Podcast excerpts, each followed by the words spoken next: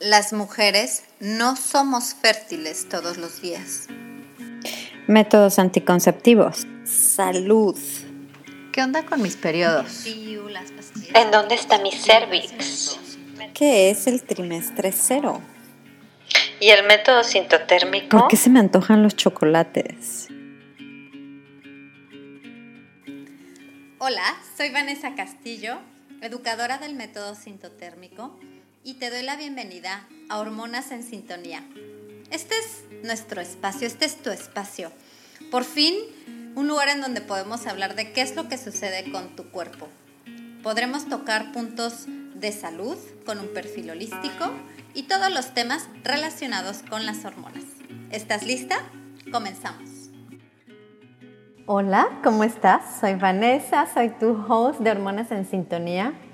Estoy muy contenta de regresar y poder platicar un poquito contigo de los temas que siempre nos han gustado desde el inicio de este podcast. Este podcast inició hablando evidentemente del método sintotérmico, que es el método que aprendí a usar hace casi cuatro años y que con el tiempo me di cuenta que era algo tan revelador y tan maravilloso que tenía que no nada más prepararme, prepararme para poder eh, compartirlo y poder enseñarle a las demás personas, a mujeres en cualquier parte del mundo en donde estuvieran, pero que hablaran español sobre esta maravilla que la verdad es que, como te decía en aquel primer episodio, era, mm, era una información que estaba más accesible en, en el idioma inglés y que, bueno, gracias a la, al Internet, a la globalización, a la tecnología, lo que sea, cada vez más personas en todos los idiomas pueden llegar a este conocimiento. Y bueno, entre todo, tú sabes que yo siempre he sido una persona curiosa y como toda persona curiosa, cada que me encuentro por ahí algo interesante, me gusta indagar, me gusta seguir eh, descubriendo y muy probablemente este tema que vamos a hablar hoy es algo que a ti también ya te empezó a dar curiosidad o probablemente tú, tú, tienes mucho más conocimiento que yo al respecto, pero para mí es un tema nuevo y me tiene muy, muy contenta, muy fascinada. Y es ni más ni menos que el tema de la moda. la moda. y es que, mira, todo empezó con la mudanza. Tú sabes que yo tuve una mudanza recientemente me mudé de vivir en el área de Bahía de Banderas, cerca de la playa mundialmente famosa, playa de Puerto Vallarta, en México. Bueno, pues resulta que me mudé a vivir a Cancún, aquí más en la otra riviera, que es la Riviera Maya. Y sí, he tenido muy buena fortuna de vivir en lugares increíbles, cerca del mar, pero entre esta eh, aventura y otras aventuras de mudanza que he tenido recientemente, te ves en el, y, si, tú lo has vivido seguramente te, te, identificas, te ves en el reto de encontrar la forma de, de viajar más ligero. Y es que, pues cuando empiezas a hacer tus maletas y te empiezas a descubrir que tienes ropa que probablemente ya no usas o que ya no vas a usar o que ya no te queda. Entonces tienes un contacto muy, a mí me tocó vivirlo como un contacto muy cercano y muy consciente de, de la ropa. O sea, saber, por ejemplo, con mucha anticipación que ya nos íbamos a mudar de, de ciudad, durante mucho tiempo no compré ninguna prenda. O sea, decía, ahorita lo que menos quiero es comprar prendas. Y al contrario, lo que buscaba era más bien ver qué iba a hacer con muchas de las prendas que ya no estaba usando o que ya no iba a... Eh, que ya no me quedaban o que simplemente ya no deseaba seguir usando. Entonces, eso me llevó como poco a poco a este tema que vamos a hablar hoy. Y tú te vas a preguntar, ¿Qué hace Vanessa que habla sobre la, sobre la fertilidad, sobre los ciclos y sobre la salud eh, reproductiva? ¿Qué hace Vanessa de Conciencia Fértil? Hablando de moda. ¿Por qué? Y la verdad es que el tema se me ha hecho fascinante porque es un tema que va muy de la mano con la salud. Y ya vas a ver por qué. el, el tema de la industria de la moda se ha convertido, la industria textil, en el responsable del 20% de las aguas residuales en el mundo y es el segundo mayor consumidor de agua. O sea que nada más como para hablar en, en temas de, del medio ambiente y de salud, porque al final si nuestro medio ambiente no está sano, pues nosotros tampoco vamos a estar sanos. Este es un tema que se relaciona con nuestra salud. El saber que la industria textil está poniendo en riesgo la fertilidad de hombres y mujeres alrededor del mundo. Primero, los que tienen pues de primera mano el contacto con ciertas prendas, telas y sobre todo ciertos tipos de químicos que se utilizan en, la elaboración de la, ropa, pues eso, eso, es algo que debería de importarnos a todos, pero además, precisamente, el hecho de que todas estas aguas residuales y todos estos químicos que se utilizan para la fabricación de estas, estas prendas, que, estamos en un mundo en el que eh, tenemos un consumo masivo increíble de prendas, pues ¿qué crees? Que terminan en los mantos acuíferos, ríos, lagos, mares, que eventualmente terminarán eh, contaminando la vida marina y que eventualmente también contaminarán nos contaminarán directa o indirectamente a nosotros. Entonces sí, sí es un tema que me preocupa, en el cual me quiero ocupar y un tema que me gustaría mucho ponerlo sobre la mesa contigo, que espero que lo disfrutes, va a estar bastante entretenido y que realmente tiene efecto a largo o a mediano plazo o a corto plazo, pero directamente en nuestra salud y como ya sabes, la salud integral está relacionada con la salud reproductiva y de nuestros ciclos. Así que ese, es mi, mi, primer argumento en cuestión de qué hago yo hablando de este tema. Pero no te preocupes que no voy a estar yo solita. No, tú sabes que cuando uno tiene curiosidad sobre algo y te pones a indagar en el camino, te encuentras con las personas indicadas. Así que yo te voy a compartir aquí información de verdad de personas profesionales en el tema súper, mm, sí, profesionales y activas, porque esto requiere eso, requiere nuestra acción ya, inmediata. Lo primero que puedes hacer, y te lo súper recomiendo, es ver el documental en Netflix que se llama The True Cost, como el costo verdadero, lo podríamos traducir a español. Y mm, este documental, yo lo vi hace tiempo y la verdad desde que lo vi sí fui mucho más sensible. Ahorita te voy a decir a qué temas fui más sensible, pero en el documental vas a darte cuenta de las verdaderas consecuencias sociales de la industria textil en el mundo contada por los protagonistas, que son los trabajadores de las fábricas. O sea, saber todo lo que ha pasado en el, en el mundo y en los países en donde se maquila eh, tela para marcas, este, te das cuenta de, los grandes abusos, del grave, grave problema que existe a nivel económico, social, de salud, ¿no? de, salud pública, de salubridad, caray, de seguridad de, estas personas. Entonces, eso, a mí desde que vi ese documental, de verdad te lo recomiendo, eh, me hice más sensible al tema y sí,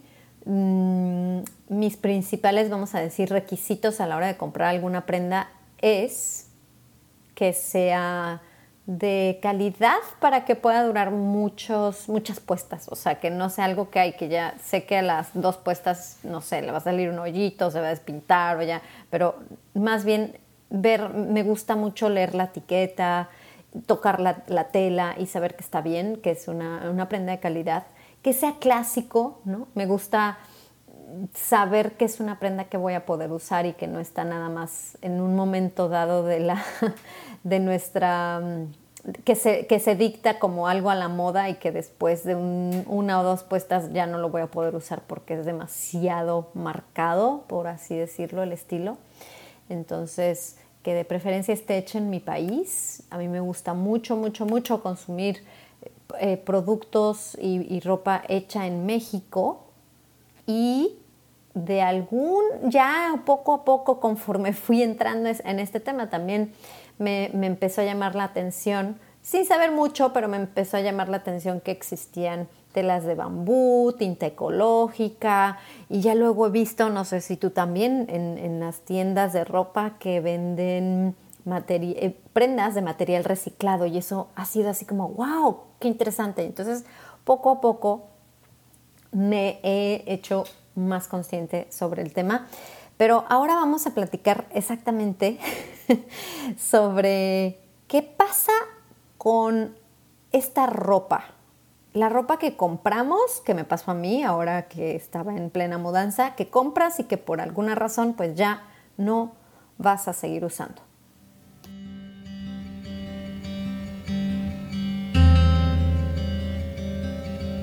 Y es que imagínate que conocí, gracias al Internet, una empresa que me puso todo lo que necesitaba en una charola de plata en una charola de plata virtual, porque me dio la oportunidad de yo poder ofrecer estas prendas, artículos, podían ser accesorios, bolsas, lo que fuera, y que no me tuviera yo que ocupar en el, el, mercadeo o toda la estrategia pues que requiere una venta de un producto. Entonces, Em, vida material llegó a mí, llegó a mi Instagram mágicamente. Y vida material es una plataforma que precisamente hace eso. Es un espacio donde te invita a todo lo que es la, eh, el consumo consciente y, no nada más porque te ofrece un, un espacio para comprar eh, de segunda mano, sino para que tú también puedas ahí vender y que ellos se encarguen de todo lo que se requiera para esto. Y entonces se me hizo increíble. Lo dije, este es el mejor momento para intentarlo, para ah, eh, experimentar qué es esto de, de, yo poder obtener el, servicio de una empresa así, alguien que ya lleva experiencia, que sabe cómo se trabaja y que además tiene una página divina, un Instagram muy atractivo y dije, va, eso voy a, voy a hacerle así con prendas mías de, de, mi pareja y artículos que yo ya sabía que no los iba a usar más para que encontraran una segunda vida. Y entonces empecé a hablar, con Tania de vida material y le, y le invité a que nos contara un poquito, primero, el cómo nació, cómo nació el interés de hacer una empresa así, una empresa tan eh, eh, amigable y tan involucrada con hacer algo por el planeta. Sin duda nuestra motivación fue el interés por generar un cambio. Nos preocupa muchísimo el impacto del ser humano en el planeta y dijimos, tenemos que hacer algo. Story time, aquí viene cómo nació Vida Material. Mira, Vida Material lo conformamos dos amigas que coincidimos en diversas causas sociales, medioambientales y de estilo de vida, y que en un punto nos dimos cuenta de lo consumistas que éramos y cómo nosotros y nuestra sociedad estamos acostumbrados a usar y tirar. Todo es desechable. Y muy mal, ¿no? Falsamente pensábamos que ya estábamos aportando al impacto medioambiental al reciclar. Y fue entonces cuando nos dimos cuenta que como sociedad em, no reciclamos lo suficiente, y no solo por desconocimiento, sino también por falta de infraestructura. Esto nos llevó a profundizar en el origen de los artículos que consumíamos y el impacto o huella que estos artículos dejaban. Por ejemplo, menos del 10% del plástico que se produce se recicla eh, si habláramos de prendas de ropa, em, una mujer en edad promedio, mujer adulta, usa una prenda máximo siete veces. Los bebés pasan de usar prendas de cero a dos veces eh, porque crecen rapidísimo. Es decir, eh, haciendo conciencia a todos estos datos, nos dimos cuenta que reciclar no es suficiente. ¿no? Para la, la conversión de producción contra reciclado no da eh, no, no, no está en balance. Así que nos dimos cuenta que reutilizar, es decir, em, volver a usar un bien existente, genera un mayor ahorro a los recursos del planeta. Y dijimos, bueno, órale, padrísimo. ¿Y ahora qué hacemos con esto? ¿No? ¿Cuál es la solución o qué hacemos con toda esta información? Por supuesto cambiamos nuestro estilo de vida, redujimos nuestro consumo y estamos generando conciencia, conciencia en nuestro círculo cercano, familias, amigos, pero no nos quisimos quedar ahí. Y es así como nace vida material.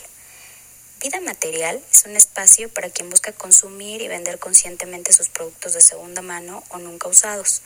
Creemos que todos en casa tenemos algo que compramos y pensamos para cuando me quede, para cuando adelgace, por si engordo, porque es bonito, porque está barato, porque se lo voy a regalar a tal, para aprovechar esta oferta.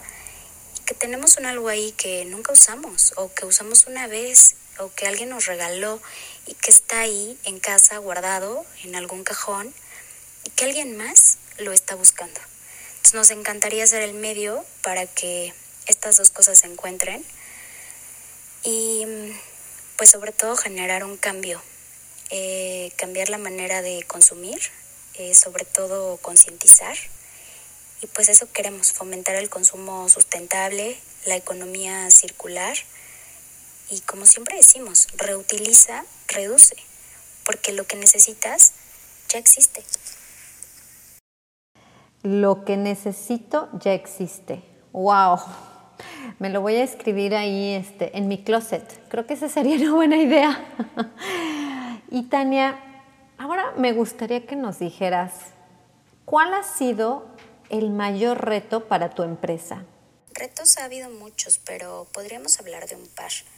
Em, número uno, nos hemos encontrado con un con tener que educar a, a un consumidor, a que él tiene el poder como consumidor y que él tiene el poder y el impacto de cambiar eh, lo que está sucediendo con nuestro planeta si cambia la manera en que consume. Educar al consumidor ha sido todo un reto. Voy a poner un ejemplo porque les decimos consumidores egoístas, somos consumidores egoístas. Y creo que si lo pongo en un ejemplo es mucho más, más fácil de comprender. Quiero unos jeans, quiero unos jeans de moda, ¿qué hago? Entro a la red, los encuentro en línea, los compro, me salen baratísimos, los encontré en Asia, me llegan en un mes, pero son tan baratos que estoy dispuesto a esperar este mes. Pasa el mes, me llegan los jeans, efectivamente no son de la calidad que esperaba, pero dan el gatazo, los uso, los uso una vez, se rompieron, se transparentan, no son lo que esperaba, bueno, los tiro. Esto que acabo de describir es la economía lineal. Si yo me cambiara el chip y pensara no solo en mí, si no soy un consumidor egoísta, y pienso también en el planeta y en otros, en el mercado circular, eh, Mira este mismo ejemplo. Busco los jeans, los encuentro en plataformas como Vida Material, los compro, los uso. Em, cuando ya no me gustan, ya no me quedan, los regalo, los dono, se los doy a una prima, los, no sé, los, los convierto. Eh, ahora están de moda los estoperoles y se le hizo un hoyito, le pongo un estoperol en el hoyito pasaron de ser jeans a ser shorts porque les hice ahí una intervention. Em, pero los uso, los uso lo más que se pueda hasta que ya den el, el, máximo. Incluso pasaron de ser shorts a ser trapitos de, para limpiar y después se reciclaron. Esta es la diferencia de la economía circular. Si antes de pensar en mí y en mi necesidad, pienso en la necesidad pero el impacto que dejo en el planeta, si la cubro por medio de fast fashion contra reutilizar o comprarlo en un, en un mercado circular, o bien eh, buscar un diseñador que, que esté usando realmente materiales sustentables, cambia completamente la cosa. Entonces, educar al consumidor en dejar de ser egoísta y no solo pensar en él, sino pensar en el planeta y en el impacto que esto causa ha sido todo un reto. Creo que el segundo reto importante de mencionar es que nuestra cultura y sobre todo la cultura de consumo de segunda mano en México sigue en desarrollo. todavía cuenta con muchos paradigmas de que lo nuevo es mejor, de que el usado ya es para tirar, de que es sucio, de que no puede ser de buena calidad, que no se ve bien incluso consumirlo o regalarlo, pues ha sido también un todo un reto, ¿no? Educar a la gente bajo este contexto. Pero como digo, si dejamos de ser egoístas, pues vamos a tener más lugares donde mostrar estos jeans de moda, porque si no vas a tener muchos jeans, pero ¿a dónde los vas a ir a mostrar si nos estamos acabando el planeta? Y aquí es en donde viene algo que se me hizo bien interesante, que también lo descubrí en este, en este navegar, en el tema de, de, la moda. Y es, bueno, ¿y por qué no pensamos en reciclar? ¿no? Porque yo hago, composta, reciclo mis, mis PET, el vidrio, llevo al lugar indicado para reciclar el papel, el cartón. Entonces, a lo mejor lo único que pensamos es cualquier prenda cuando ya se usó demasiado, cuando ya no se puede dar otro uso, definitivamente se recicla. Y en este investigar, ¿qué crees? Descubrí una empresa que se llama Novabori cuyas telas que vienen de fábricas sintéticas y naturales son ecoamigables al ser el resultado de procesos de reciclado. Imagínate, entonces le quise preguntar a Moni de Novabori si es así de fácil. ¿Qué pasa si yo quiero llevar un costal de ropa de prendas que ya no, ya no tienen más uso para reciclar? Bueno, eh, esto es un aspecto de técnica. No todas las fibras se pueden reciclar o la técnica y maquinaria para reciclar es diferente para cada fibra. Ese es uno de los grandes retos que tenemos. El primero es, al, ser una técnica eh, mecánica, es decir, nosotros rompemos la tela hasta que se, eh, se vuelve borra. Por ejemplo, si tu tela trae licra y algodón, ya no se puede reciclar porque la licra con nuestra técnica se vuelve como chicle, entonces ya no se puede generar borra ni un producto a partir de eso. Ese es como el primer eh, gran reto que tenemos. Y el segundo reto que se tiene es el color. Al combinar diferentes colores, imagínate que es como si metieras algo en un, o sea, en la licuadora metieras un jitomate, una papaya, un este pepino, este sal, pues realmente no, no sale nada, y eh, justo eso es lo que sucede en el, en el reciclaje. O sea, imagínate que metes amarillo, rojo, rosa, morado, verde, azul, gris, negro.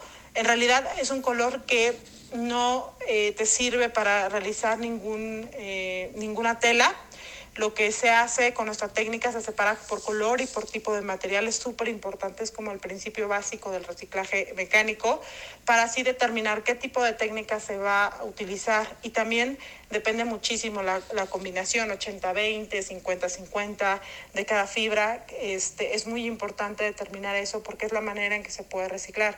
Entonces ese es uno de los grandes retos que tiene la moda, ¿no?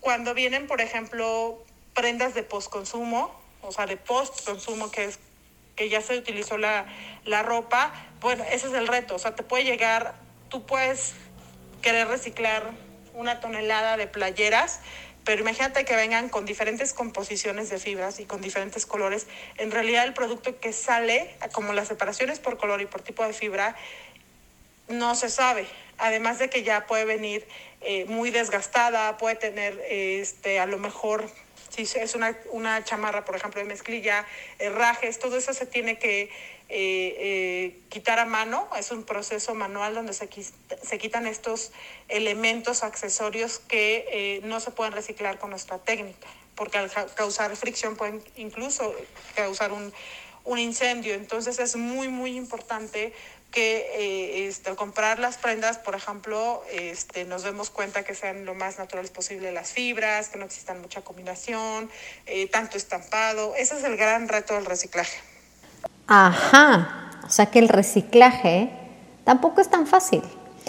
Quiere decir que al final hay que disfrutar más lo que ya tienes. Revisa tus prendas, Mm, en lugar de enfocarte siempre en usar la misma, saca, desempolva esa prenda que casi no, no has usado. Compra menos. ¿Y sabes qué he visto últimamente cuando me me paro en las tiendas a ver ropa? Ya hay prendas hechas con materiales reciclados. Entonces, qué increíble que este tipo de iniciativas tan hermosas como Novabori, que Moni nos está contando precisamente por qué no es tan fácil nada más agarrar el montón de ropa y reciclarla, sino buscar que también desde el momento en el que estás iniciando el ciclo de la prenda, asegurarse que tenga un buen final en ese ciclo. Y ese final, idealmente, pues no es que termine en, un, en una montaña de basura o en los mantos acuíferos contaminando, sino que se le pueda dar más vida por medio del reciclaje. ¡Qué maravilla! Entonces, ahora sí, te dejo con mucha información, con herramientas, te voy a dejar los links a eh, los documentales que definitivamente te recomiendo para que los puedas ver. El primero, bueno, eh, lo vi, la verdad está muy fácil de verlo en, en YouTube. Se llama La ropa que llevamos Está con traducción al, español, la verdad está cortito, muy interesante. Eh, ¿Sabes uno de los datos que obtuve de, de ese documental que me impactó? Según los expertos, aunque hoy se decidiera que no se volvería a fabricar ni una sola prenda más de ropa, ¿qué crees? Habría suficientes prendas para vestir a todo el mundo, a todo el mundo por otros 10 o 15 años. O sea, imagínate eso, imagínate la cantidad de ropa que está, que está circulando en la actualidad. Entonces, vamos a escuchar de nuestras dos expertas del tema del día de hoy. Me gustaría muchísimo escuchar primero a Moni de Novabori. ¿Qué podríamos hacer si es que nos interesa apoyar este tipo de, maravilla de proyectos, que es el reciclaje textil, ¿qué puedo hacer? O sea, ¿cómo le puedo ayudar a empresas como Novabori? Definitivamente para Novabori es muy importante que el consumidor aprenda acerca de las fibras, ¿no? Eh, el consumidor final, nuestros clientes, nuestros usuarios, que entiendan eh, que la combinación de colores, la combinación de fibras, disminuye enormemente la probabilidad de reciclado. Es decir, si tú tienes eh, muchos colores o muchos accesorios en una prenda o diferentes tipos de telas, eso disminuye la probabilidad de reciclado. Con las nuevas técnicas, que son técnicas químicas, eh, requieren el 98% de una sola fibra, en este caso del algodón. Eh, por ejemplo, es, si es una playera, debe ser 98% algodón, 2% poliéster. Si tiene más del 2%, es imposible. En esta técnica química ya no importan los colores, pero imagínense, ya no hay en la actualidad, o sea, y si ven sus etiquetas, ya no hay esa pureza de fibras en las prendas. Entonces, es muy importante que como consumidores empecemos a concientizarnos del tipo de prenda que, manejemos, que utilicemos más fibras naturales, para nosotros es muy importante, menos fibras sintéticas. Eh, pues para el tema, por ejemplo, de los microplásticos, ¿no? En el caso del PET reciclado, eh, pues sí, podrá ser una tela 100% reciclada, pero al final, pues eso ahí pierde la circularidad porque ya no se puede volver a reciclar y además se desprenden microplásticos. Eh, es, para nosotros es muy importante compartir esto con los consumidores, eh, nos encanta dar como pláticas y decirles cuáles son los retos, ¿no? Se acerca, Mm, yo creo que la segunda pregunta más importante es si pueden realizar el reciclado postconsumo. Nosotros le decimos que es muy complicado, que no hay una empresa que lo haga. ¿Por qué? Porque estás compitiendo una en costos, en logística y bueno, tendrías que ser como, tendría que ser una partida muy grande eh, de una misma eh, tela o de una misma eh,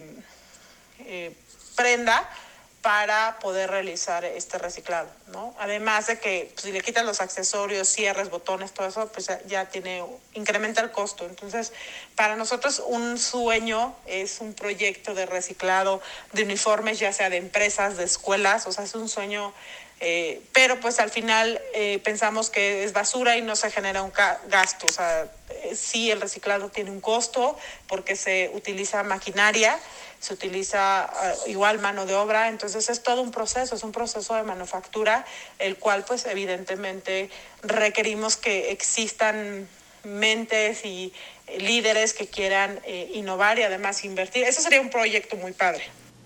Líderes. Yo creo que muchas de las personas que escuchan hormonas en sintonía somos líderes. Hagamos la diferencia busquemos la forma en la que realmente seamos conscientes en esto. Y ahora, Tania, de vida material.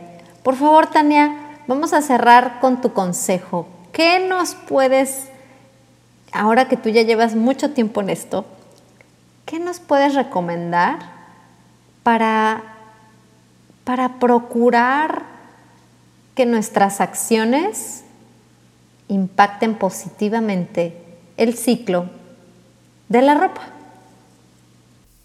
Podemos hacer mucho porque como consumidores tenemos todo el poder de cambiar la manera en la que se comercializa y la manera en la que se consume. Así que tres cosas principales.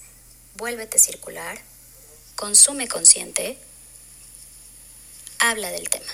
Habla, normaliza y apoya el tema. Estas tres cosas son básicas. Vuélvete circular, consume consciente y apoya. Habla de esto con familiares, amigos y, normalicémoslo. Em, ¿Cómo empezar? Ok, ya, ya, ya me dio curiosidad, perfecto, quiero hacerlo. ¿Cómo empiezo? Sé que a algunos les causa, sobre todo hablando del fast fashion y de la ropa, de la moda, les causa un poco de de, duda o escosor, como, híjole, comprar algo que chance le perteneció a alguien más. Creo que mi primer consejo es empiecen con closets privados. Hay marcas que manejan, si bien no tanta variedad, pues sí prendas muy específicas que obtienen de closets privados. Nosotros, por ejemplo, eh, pues los closets son de, de, que vienen de familias, eh, de gente pues que conoces, que te aseguras de la calidad de las prendas y esto te, genera más confianza. Eh, no estamos peleados para nada con que consuman algo nuevo, pero si lo van a hacer, por favor busquen diseñadores mexicanos que usen materias primas sustentables. Eh, existen, son muy talentosos eh, y están también em, en, un, en una situación dura porque usar materia prima que viene de que es sustentable, perdón, es, es caro. Así que apóyenlos, apóyenlos, apóyenlos. Eh, también buscar marcas que hacen upcycling eh, o intervenciones, em, que es básicamente tomar prendas y transformarlas, ¿no? A lo mejor era un vestido y lo hice un conjunto de dos piezas de top y falda. Em, le puse unos encajes que tomé de otra prenda y hice ahí una fusión y quedó padrísimo. Le hice una intervención y, lo mejoré, lo puse a la moda. Hay marcas que existen que también hacen esto y, son muy talentosos y, bueno, insisto, están reutilizando. Eh, extiendan la vida de sus productos, eso es buenísimo, o sea, termínenselos hasta que ya no se pueda más, dónenlos, búsquenle eh, otro fin, no los tiren y ya.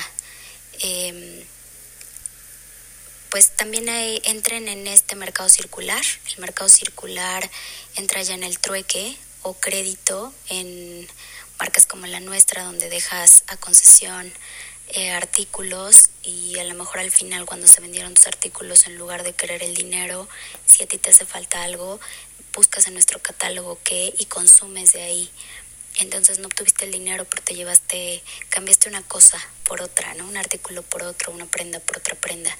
Eh, únanse, por favor, únanse al mercado circular y sobre todo consuman consciente. Em, estamos juntos en esto y de verdad podemos generar un impacto. el poder está en el consumidor y, y hagamos y tomemos fuerza y conciencia de, de lo que le estamos haciendo al planeta.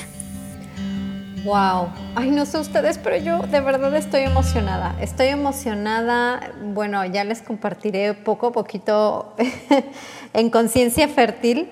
Les estaré compartiendo más herramientas, cuentas que he descubierto, marcas increíbles de ropa hecha por manos artesanas, con tintas naturales. Ay, no, estoy bien contenta de, todo lo que he descubierto y de verdad que se los comparto de corazón.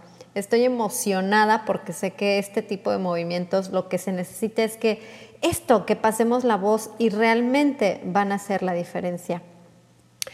Les quiero agradecer de corazón a Tania de Vida Material y a Moni de Novavori fueron dos participantes muy importantes para mí en este episodio porque ustedes me contagiaron, bueno, primero me informaron porque la verdad estaba todavía eh, con mucha ignorancia sobre el tema y después, pues de, definitivamente eh, la información, el tiempo que, que dedicaron para, para, hablar de esto. Soy fan y lo seguiré siendo de empresas, emprendimientos, emprendedoras y emprendedores que, que hacen eso, que buscan algo más allá, no nada más emprender y voy a empezar a vender pañales, sino voy a empezar a vender algo que, que cubra una necesidad, pero cuidando y salvaguardando el bienestar de mi comunidad y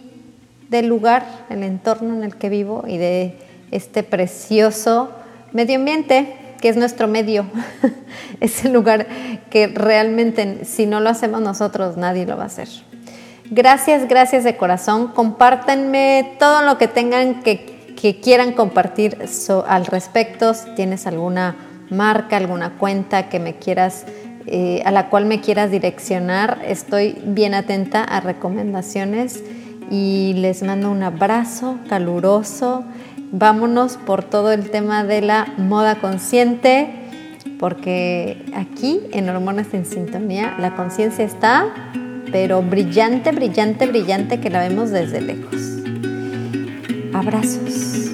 Y ya sabes que yo siempre te pregunto, ¿tú en qué fase de tu ciclo estás?